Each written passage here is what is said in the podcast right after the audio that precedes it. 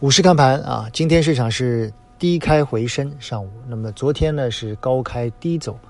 很多投资者都在等待二次探底啊。我们在这里反复提醒大家，也许二次探底会比大家预想的高得多。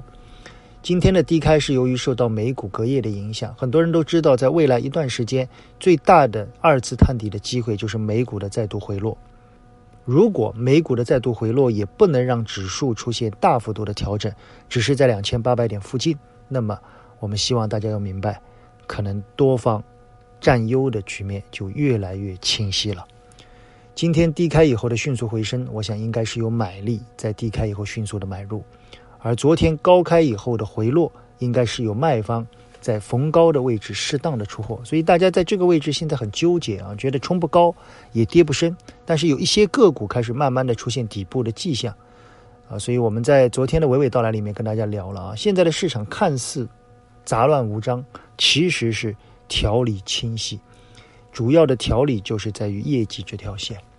一些业绩好的公司轻舟已舟已过万重山，一些内需型的，一季度比较。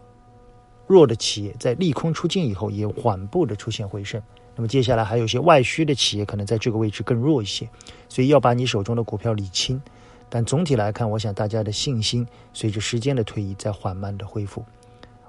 如果很多投资者目前仓位很轻，那我建议在未来你要珍惜美股回落，一些季报不如预期的一些企业，如果你比较看好的公司，逢低的时候要关注，同时不要预期的太低。当恐慌过去以后，一般来说，第二次的低点一般都会远高于极端恐慌的那个低点。昨天的订阅号，我们给大家理了未来一段时间的操作思路。